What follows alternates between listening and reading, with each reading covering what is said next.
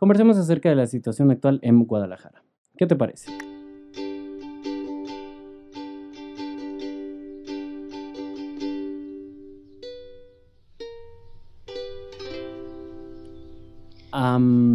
realmente, en, eh, cuando digo la situación actual en Guadalajara, me refiero específicamente a que la reacción que ha tenido la sociedad acerca de el de que se removiera la necesidad del cubrebocas. o sea, ¿por qué?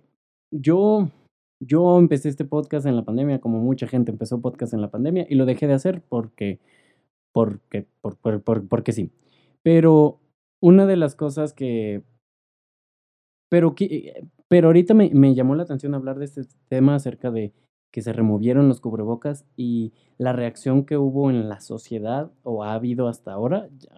actualmente cuando lo estoy grabando han pasado como tres semanas aproximadamente desde que se removió esta...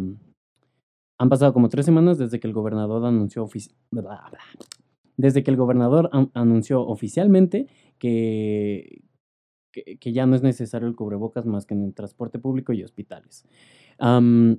Y, lo que pasa aquí, de hecho lo tengo anotado aquí, justo el primer tema, reacción de cubrebocas. Y lo que pasa aquí es que yo, o sea, obviamente empezó la situación, ¿no? Empezó el bicho, empezó el encierro. Y todos pensamos, ah, va a ser un mes, Ah, van a ser dos semanas y luego todos dijimos, ah, chisachis, y luego dijimos, chin, van a ser seis meses, ay, van a ser 40 días, bla, bla, bla, bla, bla. Todos pasamos por eso, ¿no? Hasta que llegó un punto por ahí de mayo, junio del 2020, que yo dije, ok, esto va para muy largo, muy largo. O sea, yo lo que dije es, hasta que todos estemos vacunados, esto no va a acabar. Y entonces, después de eso pensé, wow, o sea, cuando esperaba con ansias, de verdad que con ansias, cuando... No sé por qué no lo sigue, pero bueno. Esperaba realmente con ansias eh, o me imaginaba o idealizaba el momento en el que se anunciara que ya no hubieran cubrebocas. Por ejemplo, em, yo asistía antes de la pandemia por ejemplo, yo antes de la pandemia asistía a los scouts y dejé de ir porque pues obviamente todos dejamos de ir. Entonces yo pensaba, cuando por fin anuncien que ya no es necesario el cubrebocas, por lo menos en Guadalajara, que es donde yo vivo, va a ser una locura, vamos a ser todos felices y va, a ser como una celebración enorme de que por fin ya no se necesitan cubrebocas. y lo más raro, y, yo pensé que todos iban a enterar y que va a ser como que lo iban a avisar por lo menos una semana antes de a partir de la próxima semana y que como que se iba a hacer mucha difusión al respecto y que todos nos íbamos a enterar y que todos íbamos a decir, no manches, por fin, y, todos íbamos a estar de acuerdo en que era más que de tiempo suficiente, o sea que ya, ya era hora. Ah, eh, ah, perdón, es que me desfamiliarizo con, con el sistema de, de grabación de audio. Este. Y, y pues. Y, y, yo esperaba eso, o sea, yo me imaginaba como que todos íbamos a ser felices, íbamos a celebrarlo y que todos iban a decir, por fin, ya lo logramos. Y, y obviamente lo primero que pensé es que eh, pasaría hasta que todos estuviéramos vacunados. Y, actualmente yo ya tengo tres dosis y, y, desde, yo vi en, ¿dónde fue? En Las Vegas, que desde que empezaron a vacunar a cierta población, la OMS dijo, los que ya tengan sus dos vacunas, sus dos dosis, o una en caso de que sea las vacunas que necesitan una sola dosis, ya pueden no usar cubrebocas y todo bonito, todo chido, ¿no? Ajá, se supone, ¿no? Eh, y, la cosa que pasó ahí es que eso falla, ¿no? Entonces yo pensé, ok, ya me vacuné una vez, ya me vacuné dos veces, ya me vacuné tres veces, ¿qué estamos esperando? Y también tenía en, mi certificado de vacunación, tuve mi certificado de vacunación, todo listo en el wallet y todo para que no hubiera necesidades, ¿no? Y luego anunció el gobernador, pues se quitan todas las restricciones de, de, de capacidad, de, de, se quitan todas las restricciones de capacidad, de registros sanitarios, ya no se va a pedir el, el certificado de vacunación, que ahí yo no estoy tan de acuerdo con esa medida específicamente. O sea, para mí, para, para mí hacía bastante sentido hablar así bien cerca del micrófono. Eh, para mí hacía bastante sentido que lo siguieran pidiendo. O sea, como que aunque ya no hubiera cubrebocas, pero que quieres entrar sin cubrebocas, tienes que estar vacunado. O sea, eso es lo que yo pensé que iba a pasar. Em, pero realmente, para empezar, no podemos compararnos con lo que ha, para empezar, no podemos compararnos con lo que ha pasado en Estados Unidos, en otros lados, porque la situación ha sido completamente diferente tanto aquí como en muchos otros países. Entonces, pues sí, totalmente ha sido diferente, ¿no? Em, el, el, proceso también ha sido diferente. Pero bueno, el punto es, ni siquiera me enteré como que rápido que ya no se iba a necesitar el cubrebocas. De hecho, fue muy extraño. Estaba en el cine em, y estaba en el cine y la persona con la que, o sea, yo le pregunté, porque cuando compré los boletos para Justin Bieber, que eso es otro tema, fue ah, la experiencia de, y, el show que maneja Justin Bieber, porque tengo muchas opiniones. Yo he seguido los shows de Justin Bieber por años, o sea, nunca había ido uno presencialmente, es la primera vez, pero el espectáculo que maneja, las luces, las plataformas, las pantallas, bla, bla, bla, lo he visto por años porque me gusta mucho el, show que maneja, pero em, el problema... Y pero siempre en Latinoamérica lo cambian, lo cambian a como lo traen en Estados Unidos, ¿no? Eh, pero bueno, eh, me estoy desviando del tema, luego hablamos de ese tema, de hecho lo voy a anotar aquí. Este...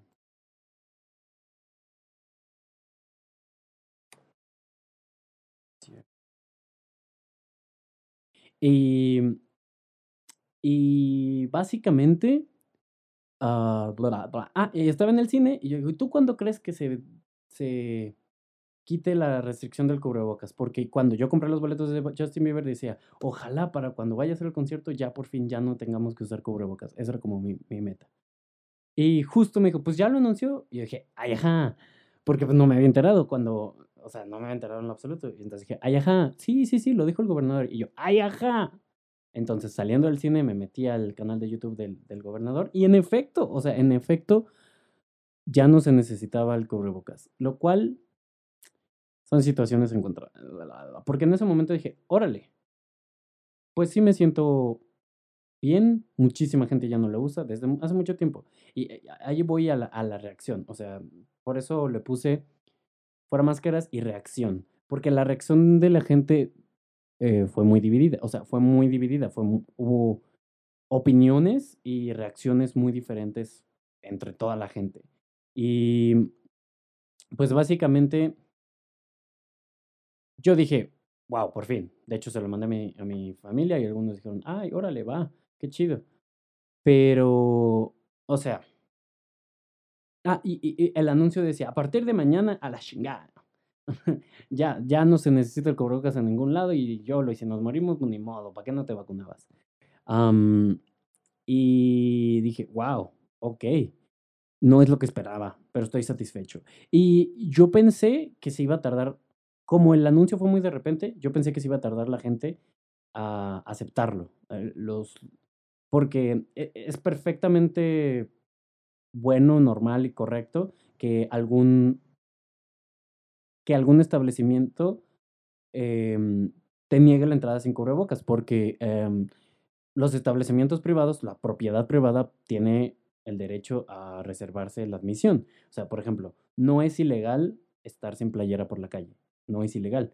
Pero un restaurante puede no aceptar a gente sin playera en su restaurante porque es su propiedad privada, ¿no? Entonces lo mismo podría pasar con el cubrebocas, aparte que con muchos más argumentos, ¿no? De que, pues, pues, que no se quieren morir y cosas así. Pero, pero, no, al día siguiente fui a Chedraui, no, Chedraui no, Walmart, Creo que fue Walmart y no me lo pidieron. O sea, yo iba listo a que me dijeran, hey, póntelo. Em, y ponérmelo. Pero, no, o sea, pensaba como decir, oh, ya vieron que el gober tal, eh, ya vieron que el gober dijo que ya no es necesario y si me dijeran, sí, pero aún así lo seguimos necesitando. Claro que sí, ok. Pero si me dijeran, no, no vi, ah, pues chequelo ahí para que lo, lo chequen entre todos y a ver qué show. Pero no, no me lo pidieron. Mm, Y llevo ya como cuatro días que no me lo pongo en lo absoluto.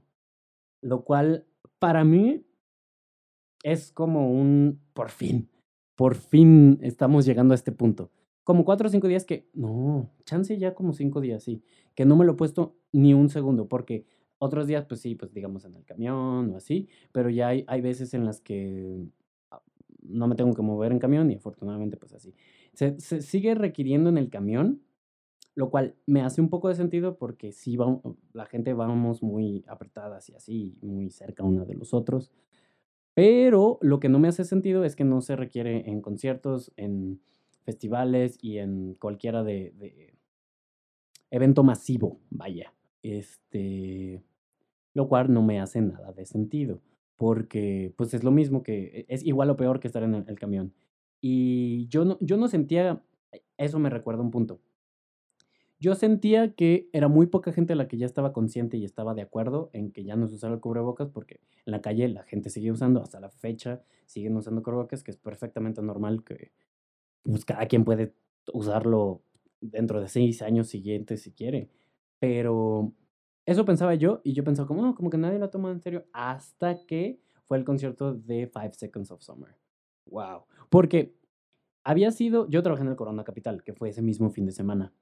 Y anteriormente a ese, a mí me sorprendió mucho el cambio. Trabajé, e, eso es otra cosa, voy a hablar de la experiencia de trabajar en conciertos, porque este año empecé a trabajar y es una locura. O sea, hay muchas cosas que quiero comentar, pero quiero como hacer otros capítulos hablando de eso. Ahorita quería em, empezar hablando de este tema, si me da tiempo y ganas, voy a hablar de eso en este mismo episodio. Pero trabajé en el concierto de Coldplay. Así nomás, así. Sí, trabajé para, para Coldplay directamente, de hecho hasta tengo una playera de Coldplay. Em, y que no la voy a mostrar porque de hecho este es el primer episodio que hago de podcast con video, pero odio los podcasts que tienen video y se enfocan mucho en el video, que como podrán estar viendo o les va a aparecer en su pantalla tal, odio eso porque es un podcast. O sea, actualmente hay un formato nuevo que es el video podcast.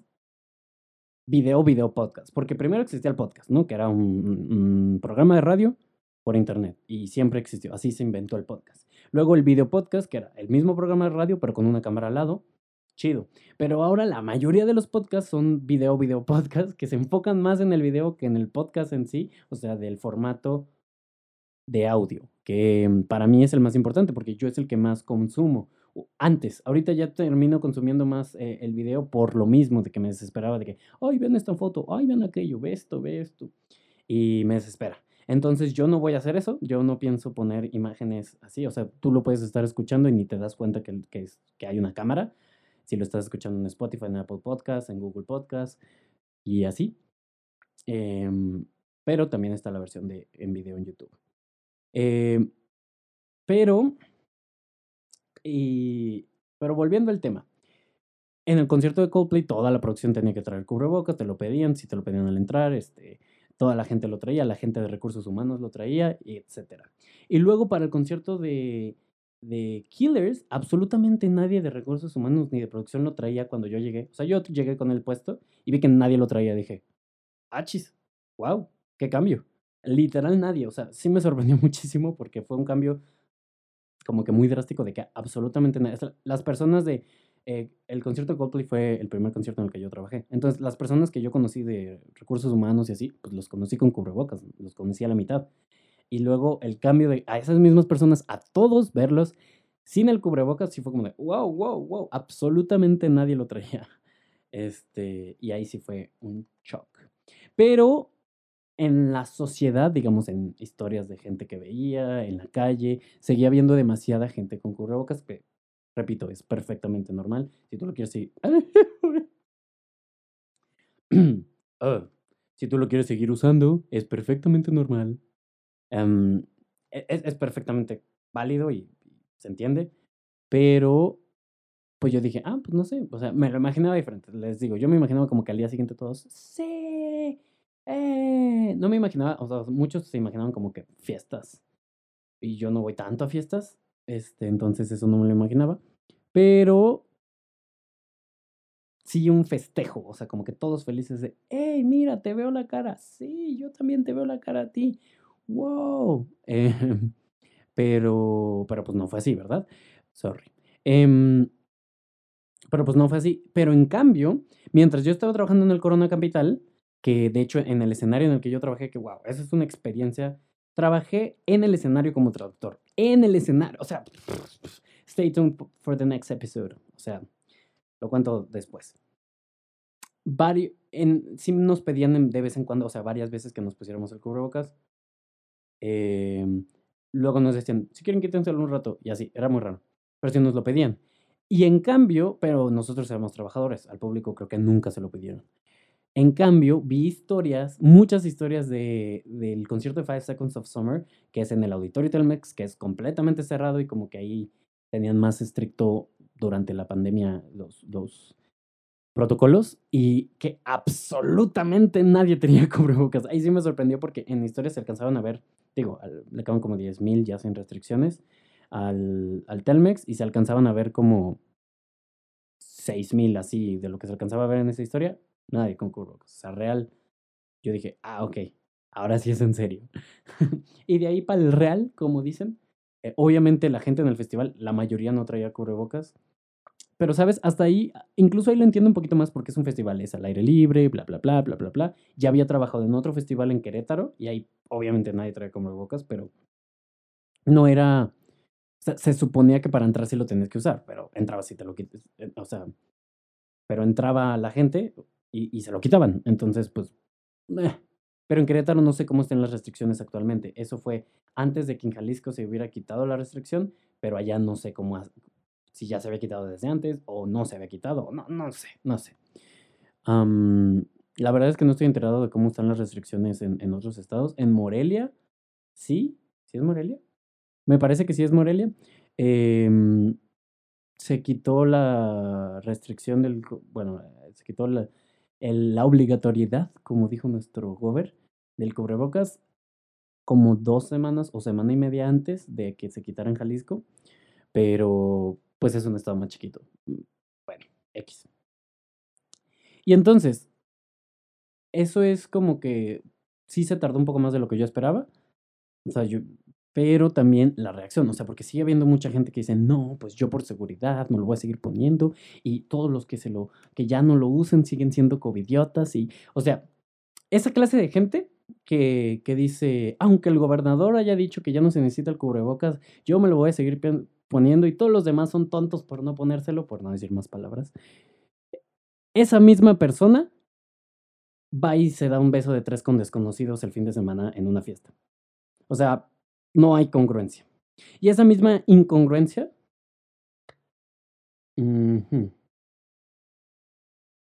Ya me perdí. Hay mucha incongruencia, porque incluso antes de que se quitara, había gente que, o sea, en historias y, y, que había sido muy así de, ¿por qué no te lo pones? Y publicando cosas de covidiotas. Y, y la gente de covidiotas, o sea, la gente que administra covidiotas, ahorita se va de peda tres veces a la semana, te lo aseguro. Y, y, desde hace semanas, o sea, desde hace meses, yo creo, desde hace varios meses, chances desde que empezó 2022. Entonces, o sea, ese es el problema. O sea, justo mi siguiente punto dice, muchos jueces, porque hay, es que tengo una nota, aquí, unas notas aquí de lo que quiero hablar. Eh, hay muchos, hubieron demasiados jueces, obviamente, porque había mucha gente encerrada. Eh, y obviamente eso fue terrible, ¿no? Pero eh, el problema aquí es, una cosa es lo que tú haces siguiendo instrucciones, por ejemplo, de la OMS, OMS, OMS, de la OMS o de Gatel en su tiempo. Bueno, sigue siendo Gatel, pero como que ya nadie le hace caso. Eh, y otra cosa es como que las medidas extra que tú tomas aparte de las que ya estaban y que si los demás no lo toman empezaban a que tú lo criticabas porque no hacer lo mismo que tú haces, que tú te cuidas, eso es estúpido. O sea, eso no tiene sentido. Em, tú puedes tener todas las medidas que quieras y está perfecto, pero porque es tu vida y métete en tu vida. Y así ha sido con todo. Y, y, y, así, y así ha sido con muchas cosas. O sea, realmente con la pandemia han habido muchísimos jueces de todo lo que hace está mal. Obviamente, como se sabe cómo explotó Twitter en cuestión de mala vibra y, malas contestaciones y horrible Twitter fue lo peor porque es lo más oscuro y más feo de Internet en, cuestión de opiniones de tú estás mal y yo estoy bien. Em, es Twitter, ¿no? Y todos sabemos que Twitter en la pandemia fue fatal. Ah, ah, cosas de trabajo. Muy bien, eh, luego contesto eso. Em, y el siguiente punto que tenía es métete en tu vida. Está bien que tú quieras seguir usando el cubrebocas, es perfectamente válido y entiendo el punto, o sea, hasta cierto punto como que yo dije, eh, digo, me encantaría que aún lo aguantara para seguirlo usando porque estaría chivísimo, ¿no? Pero pues ya cada quien, ¿no? Yo ya estoy harto, hartísimo, todo el mundo, o sea, no es como que... También la gente que lo sigue usando no es como que le encante, pero le parece más, o sea, bueno, le, le parece más valioso conservar su vida, ¿no? y cosas así insignificantes. Voy a tocar ese tema primero. Eh, métete en tu vida. Em, pero está bien, está bien que tú, no, que tú lo sigas usando o está bien que tú no estés de acuerdo en algunas restricciones. Ok. Aplícalo en tu vida. Si las demás personas se quieren morir, es su problema. Por ejemplo, a mí me parece absurdo esperar que se quite el cubrebocas y bla, bla, bla, bla, bla, y no vacunarte. ¿No? Porque según yo, pues la vacuna para eso es, ¿no?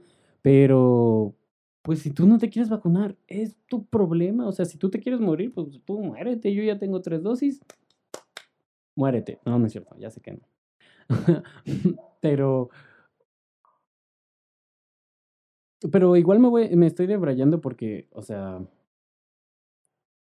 Me estoy debrayando contigo porque hablo mucho, o sea, me gusta hablar mucho porque tengo muchas ideas en la cabeza y, y para eso es esto, para, para explotarlas. Para explotarlas, no, para, para sacarlas, pues, para debrayar, ¿no? Y este, y es una conversación. Entonces, lo pensé de mil maneras porque hubo mucha gente que de verdad, o sea, la pandemia también rompió muchas amistades por eso, porque una persona era exageradamente intensa en cuestión de las, las restricciones y la otra pues no tanto, ¿no? O, o le valía madre, que pues, también pasa, ¿no? Pero de todas maneras, al menos aquí en Jalisco, o sea, en Guadalajara y todo Jalisco, por fin ya no se necesita cubrebocas, lo cual es impresionante, es, hermosísimo y yo estoy muy feliz por eso. Y pues bueno, espero que, espero que otros estados vayan avanzando así para que de plano ya, ya nos podamos librar de esto. Escuché por ahí que decían que en los aviones es probable que todavía pasen años y se siga requiriendo. No sé qué tienen de diferente los aviones, la verdad es que estoy mal informado en ese, en ese caso en ese aspecto, en ese rubro, pero pues se respeta, o sea, se entiende si, si se va a seguir utilizando, se va, se va a entender, se va a aplicar. De hecho, me dio mucha risa porque justo el, un capítulo que tiene poco de salir de la cotorrisa, hablaron de eh, justo de eso, porque me parece, me imagino que leyeron una anécdota en la que dijo, cuando aún era obligatorio el cubrebocas, entonces me imagino que en ese estado ya no es obligatorio. Pero no dijo qué estado era, podría ser aquí Jalisco o cualquier otro estado que ya no se necesitara. Que ya no se necesitara pronunciación. y pues en Ciudad de México se sigue necesitando. Entonces ellos, eh, los de la cotorriza, Ricardo y Eslobo, dijeron como de, no, pues o sea, sí, todos queremos que ya se quite, por favor.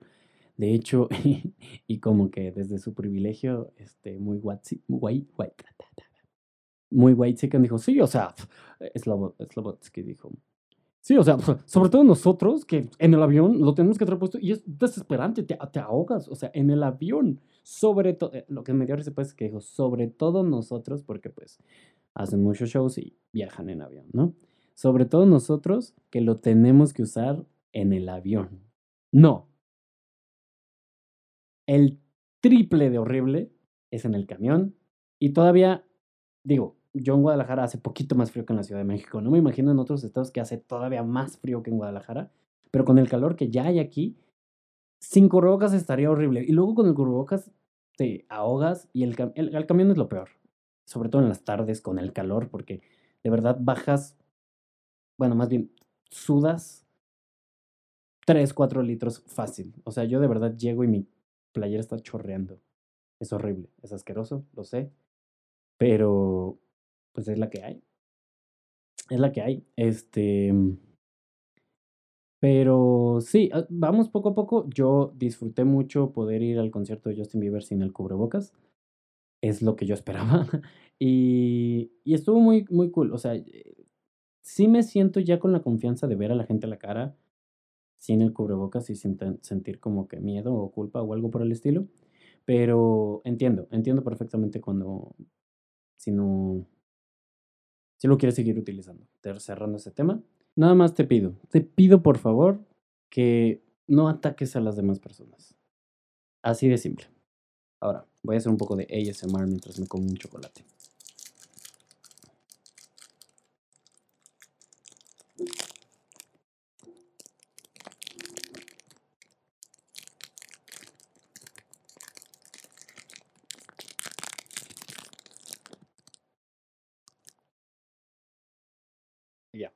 Y ya, no voy a masticar en el micrófono como. No, no, no. bueno.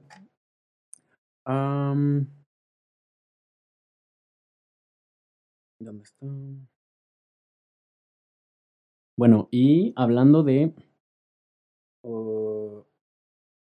y hablando de. Bueno, que ya puse el, ejemplo de, de, la cotorriza.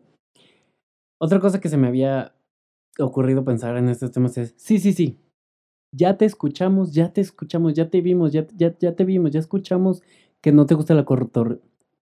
Sí, sí, sí, sí, ya te vimos, ya te vimos, ya escuchamos que no te gusta la cotorriza. Muy bien, ahora.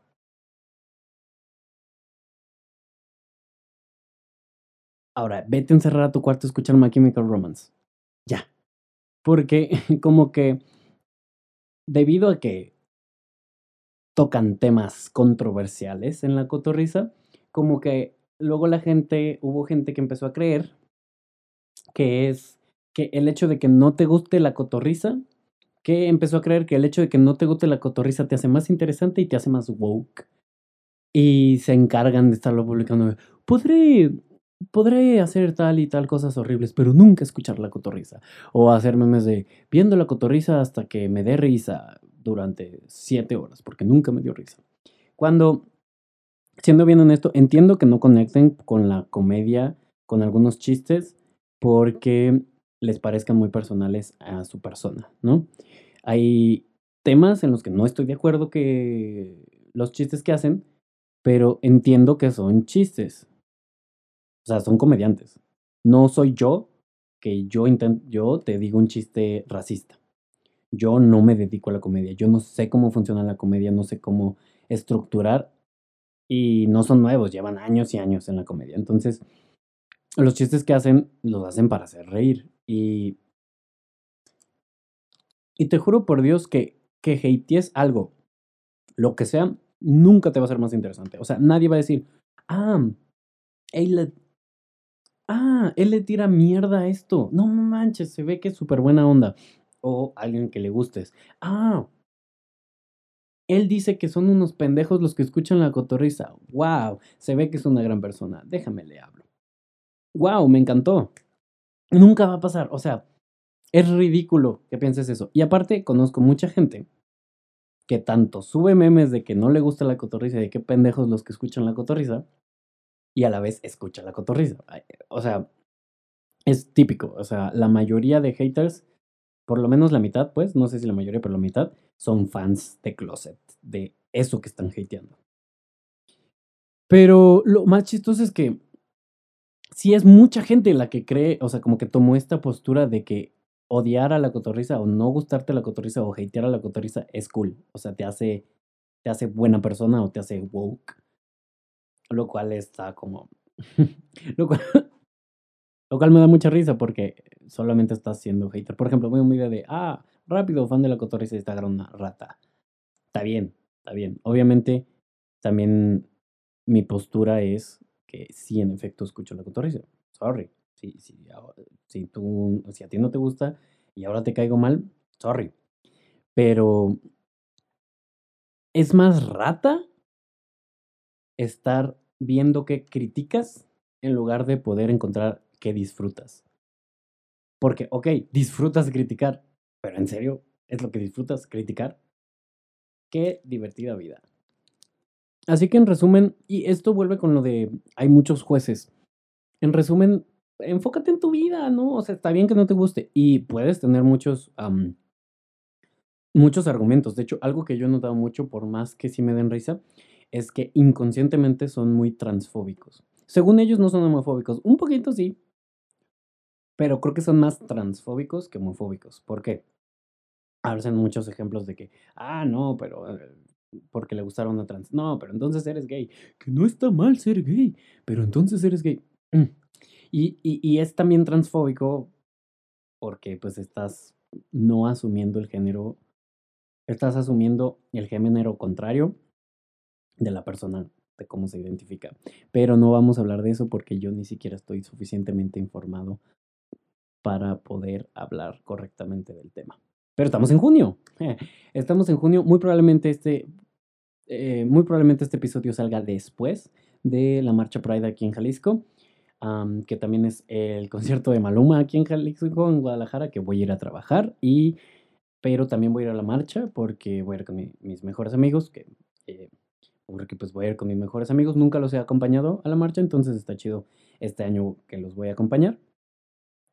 Y, y pues obviamente eso nos abre el tema de en junio todas las marcas se trepan a somos muy incluyentes y amamos la diversidad para que nos compres productos y termina junio y a chingar a su madre. Yo sé que esto se ha hablado mucho, ¿no? todo el mundo lo sabe. O sea, no es algo que, estés escuchando y que te estés sorprendiendo al decir, no manches, de verdad. Lo sé, pero es real. O sea, es real que... Y no solo marcas, personas también. O sea, honestamente yo no soy muy... Ah, sí, este, publicar, sí, Pride, los amo a todos, este, siéntanse en, confianza y lo que quieras porque yo con las personas que conozco y con mis amigos lo saben, saben este, la confianza que pueden tener hacia mí y listo. Eh, pero también hay personas que así son, o sea que algo que pasa mucho es que mujeres heterosexuales se... Esto también va a ser muy polémico, pero al final que es una conversación de lo que yo opino. Mujeres heterosexuales se sienten muy dentro o muy parte de la comunidad LGBT, aún siendo heterosexuales, que no tiene nada de malo. O sea, yo estoy envuelto en mucha cultura, yo estoy envuelto mucho por, por mis amigos, obviamente, pero específico, o sea, como que lo adoptan mucho, demasiada cultura LGBT por ser mujeres, aunque sean heterosexuales.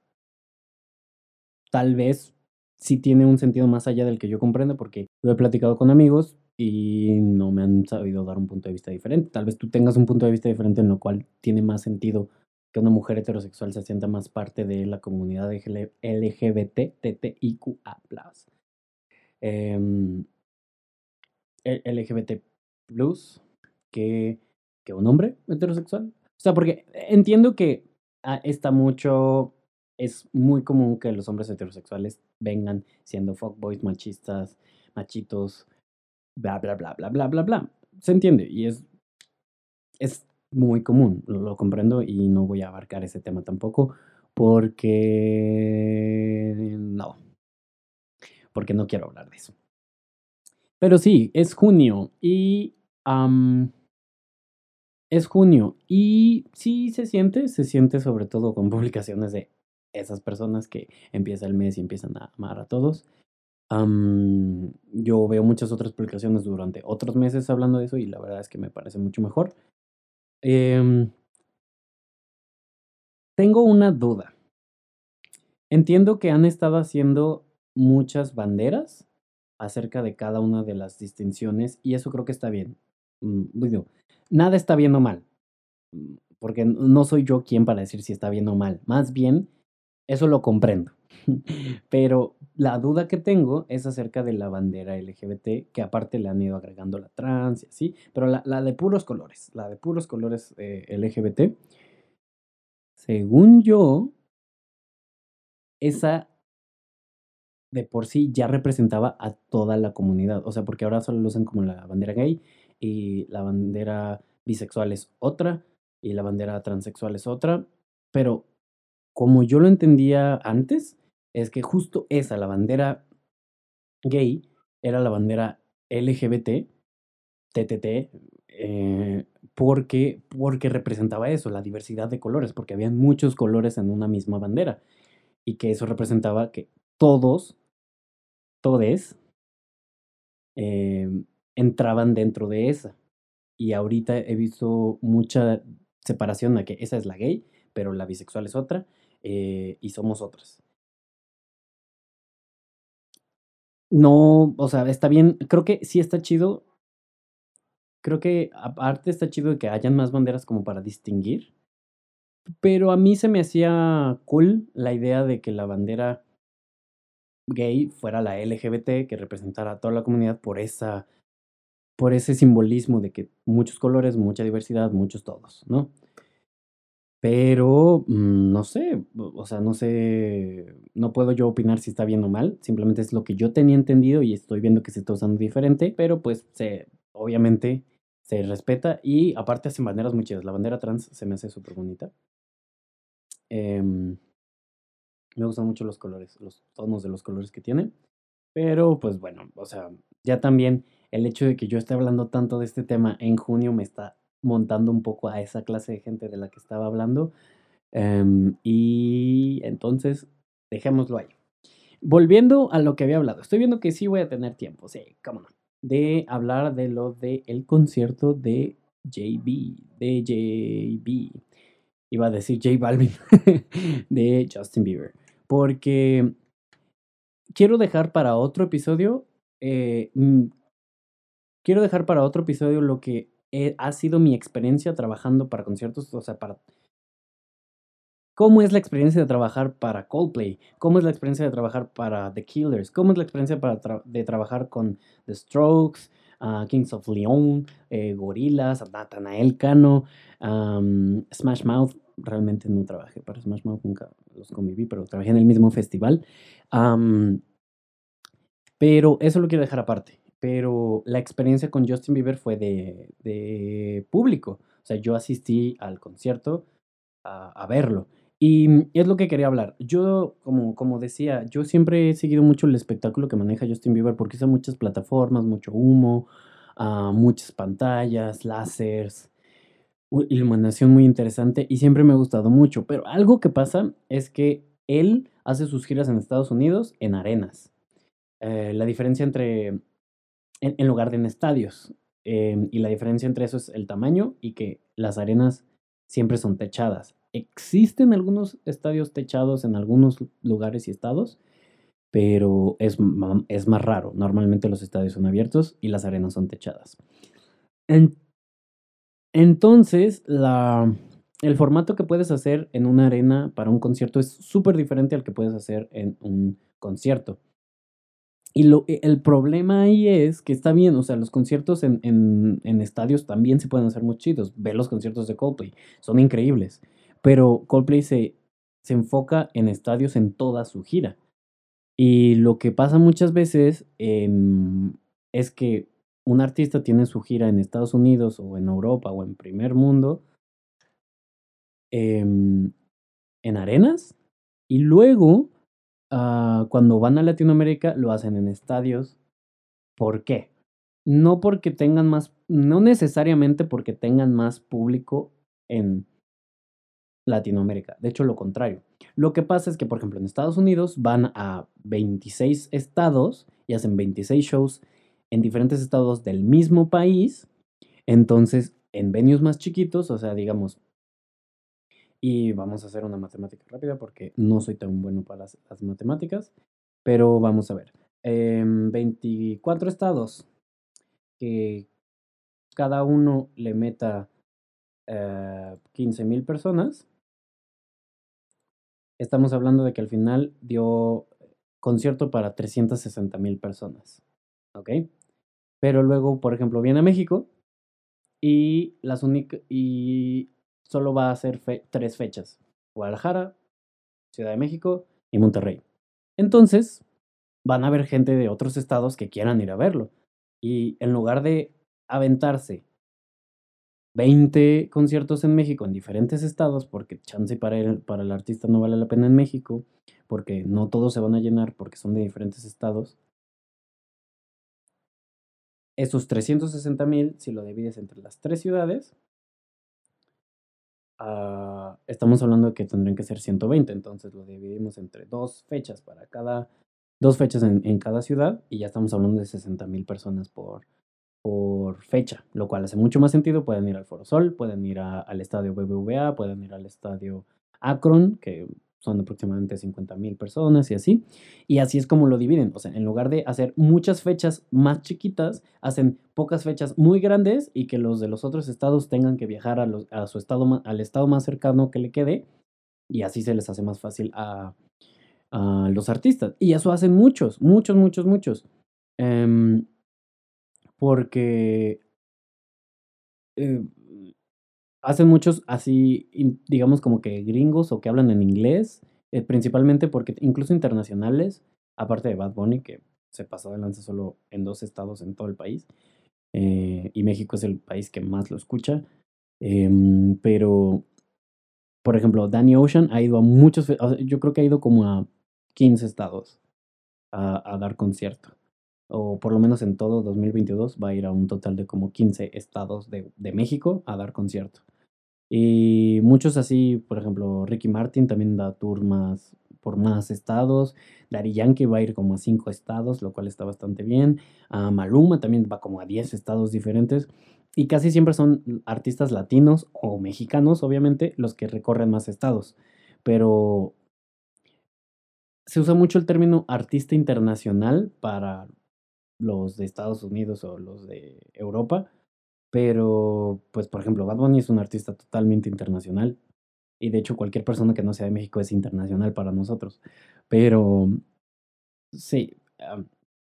Eh, pero sí, o sea, hace un poco de sentido porque es más práctico para, para el artista hacer esta clase de cosas de ir nada, más a hacer tres conciertos o cuatro, por ejemplo, si hacen dos fechas, pues seis, diez, ocho. Por ejemplo, Coldplay se pasó de lanza. Hizo dos en Monterrey, dos en Guadalajara y cuatro en Ciudad de México.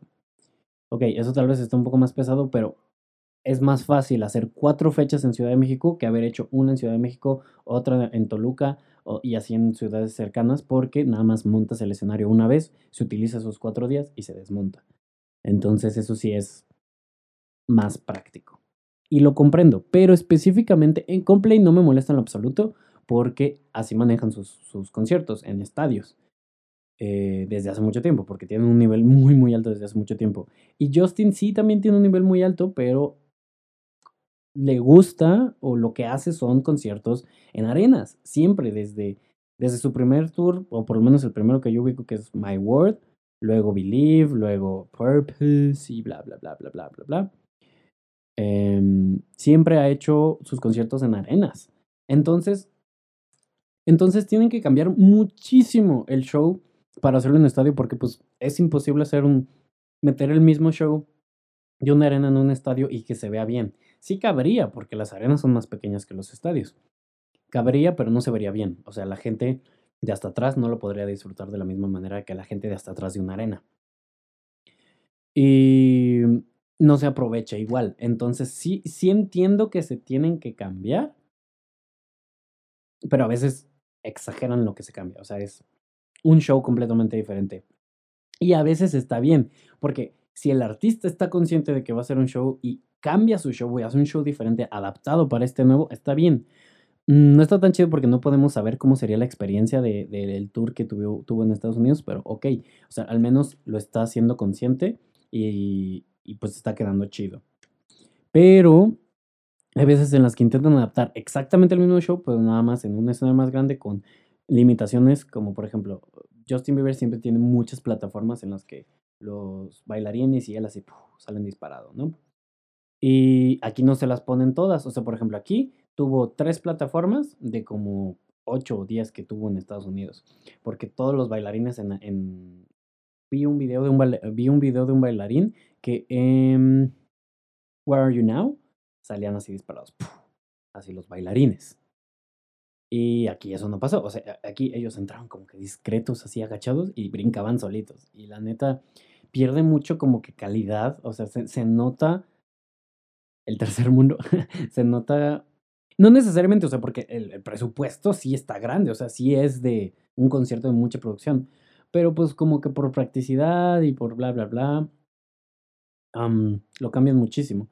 Y pues, o sea, comprendo, comprendo un poco pero no estoy de acuerdo. O sea, yo siento que sí se podría de todas maneras hacer shows. O sea, por ejemplo, para mí, primero estaba diciendo, aquí en Guadalajara incluso le habría cabido más gente en la arena, en la arena Ciudad de México, en la arena BFG, que en el estadio 18 de marzo. No, 3 de marzo. Qué tonto. 3 de marzo.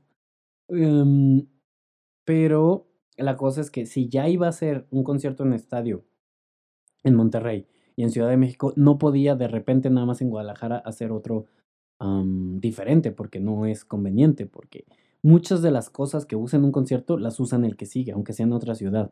O sea, la pasarela, las plataformas, la pasarela y todo eso lo usa exactamente esas mismas cosas físicamente, las ponen en un camión y se las llevan a la siguiente ciudad. Entonces no es práctico poder eh, hacer eso Em, nada más en dos ciudades y en la tercera hacer otro totalmente diferente porque lo que sí cabe en un estadio no cabe en una arena porque pues es mucho más grande. Algunas cosas sí, yo creo que por ejemplo la pasarela podrían haber metido a la arena y haber hecho algo muy interesante, creo, pero pues no se puede. O sea, y se entiende por qué no se puede, o sea, no, no lo estoy criticando en absoluto. Pero definitivamente sí cambia muchísimo, o sea, el, el show es completamente diferente y lo, la mayor queja que puedo tener al respecto, porque el espectáculo está muy bien, o sea, un, espectáculo, para hacer un espectáculo en escenario, qué tonto, en, en estadio está muy bien. El problema es,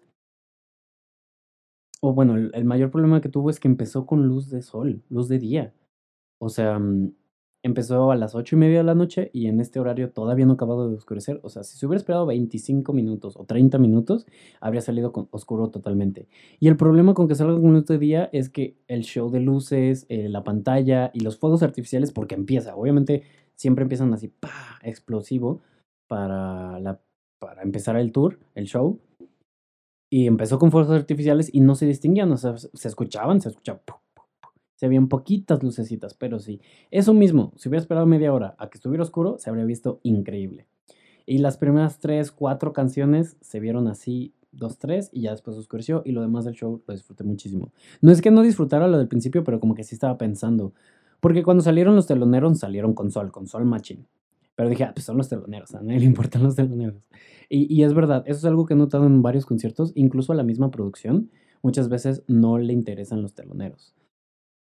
De hecho, algo que me sorprendió es que Morat no tiene teloneros. O sea, empezaron ellos y cantaron ellos y acabaron ellos. No tuvieron a nadie antes. Em, Morat en el auditorio Telmex. Pero, por ejemplo, fui al concierto también de Simple Plan y ellos tuvieron, para empezar, el boleto decía que empezaba creo que a las ocho y media, digamos.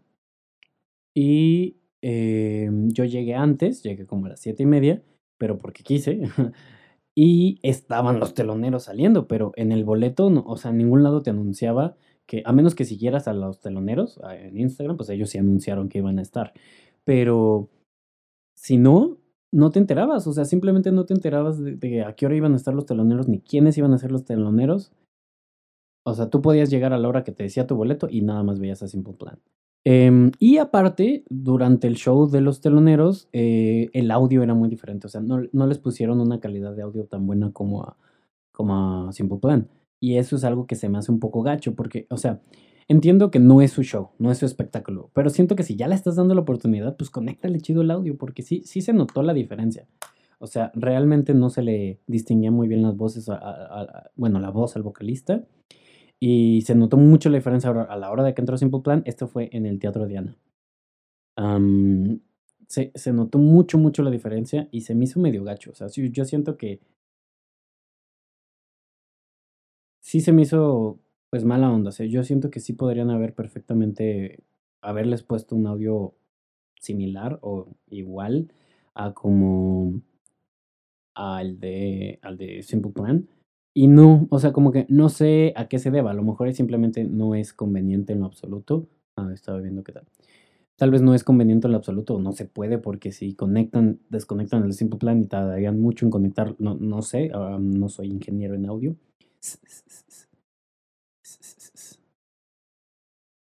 No soy ingeniero en audio, pero como podrás ver, aún me falta mucho que aprender. Pero sí, o sea, y, esa es la cosa, o sea, yo entendía porque el boleto decía a las 6 de la tarde. Yo dije, wow, es demasiado temprano. luego que anunciaron que, iba, que lo cambiaban la, la, hora hasta las siete y media. Yo dije, ah, ok, tiene sentido. Pero a las siete y media en punto empezó el telonero, el primero, que se llama Teo, que cantó como media canción y luego media canción, porque no estaba cantando. Hablaba mucho y sí, que México, estoy muy feliz de estar aquí. No, no, hablé como gringo, es colombiano, uh, pero no sé hacer el, acento colombiano. Y salió con Sol. Y te digo, no me molestó, pero siento que si Teo hubiera durado media hora, porque duró como 15 minutos, si hubiera durado media hora, y luego, si el siguiente telonero, Eddie Benjamin, creo que se llama, sí duró como media hora. Si los dos hubieran durado media hora y hubieran tardado un poco más en setear, porque fueron muy prácticos. en otros conciertos tienen que hacer un setup completo para los teloneros y luego tienen que quitar el setup y poner el setup nuevo o reacomodar el setup de, del, del artista principal. Y en el de Justin no, o sea, porque no tuvo, usaron pista. Bueno, el, el principal, Teo, usó pista, entonces desde la misma consola, pues nomás le pusieron play a su pista. O sea, no tenía músicos y puso un micrófono inalámbrico, es lo único que llevaba.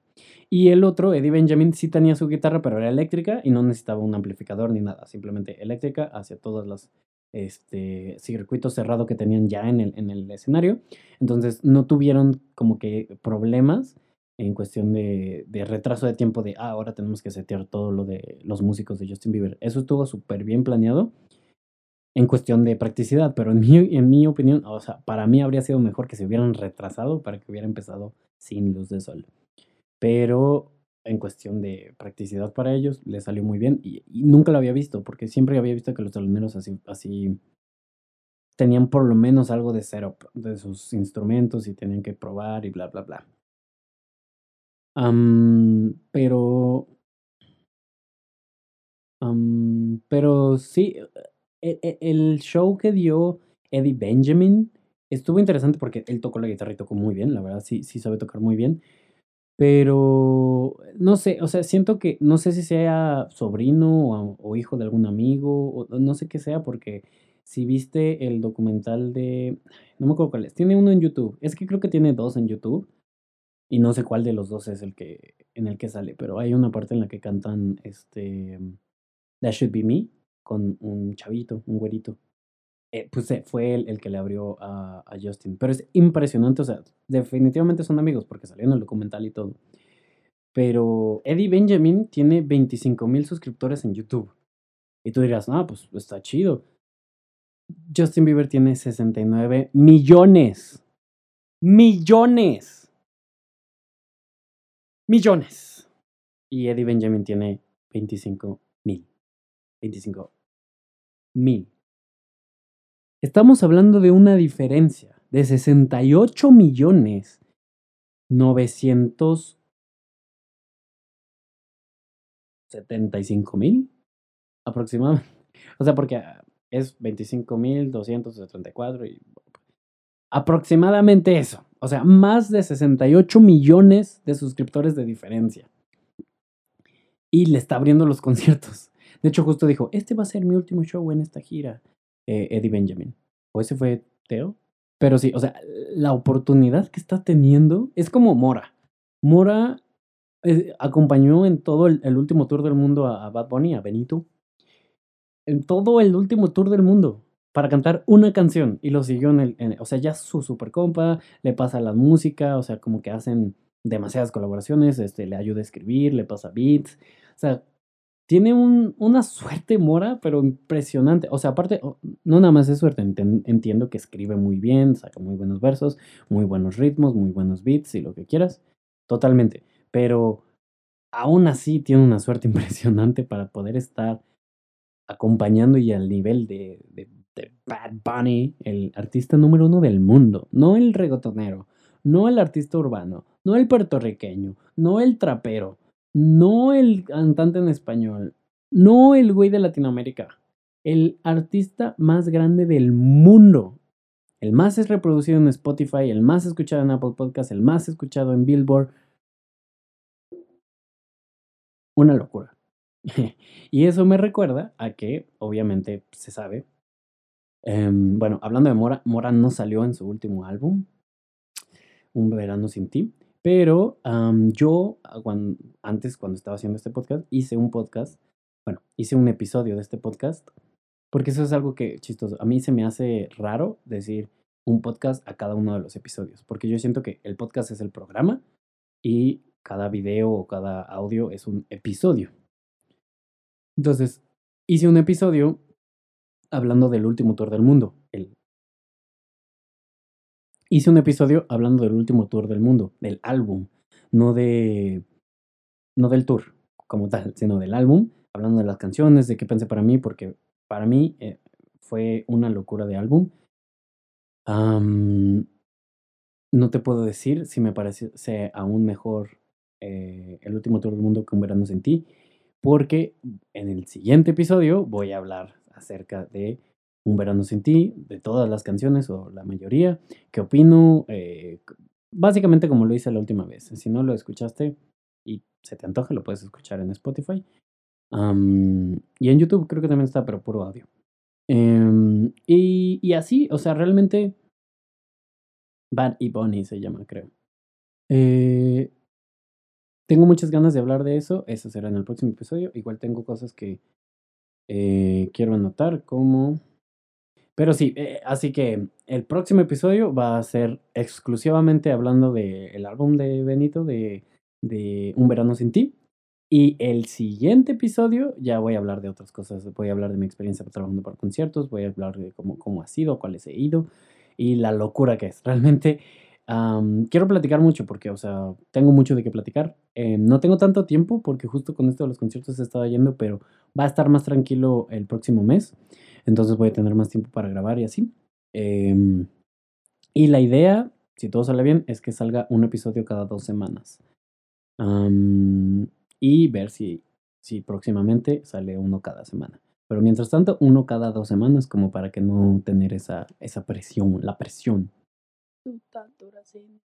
Ya. Pero bueno, en fin. Eh, Gracias por escucharme. Em, si estás escuchando hasta aquí, si estás viendo hasta aquí, muchas gracias por haberme escuchado. Ah, básicamente, todo esto, o sea, si, si quieres platicarme, mandarme un mensaje, decir, oye, de lo que dijiste, no estoy de acuerdo por esto y aquello, o sí estoy de acuerdo, pero sabes que esto, esto, esto, esto, me encantaría porque estoy muy, o sea, esto literal, o sea, no conversemos porque pues quiero tener conversaciones y no tengo, no, no es cierto, sí, sí, pero es muy extenso y, como que obviamente es, hablo mucho más yo porque solo estoy hablando yo en este momento, pero tú puedes estar pensando lo que acerca de lo que hablé. Pero sí, básicamente eso es todo. Em, así que stay tuned for the next episode. Eh, y sí, creo que eso es todo. Nos vemos.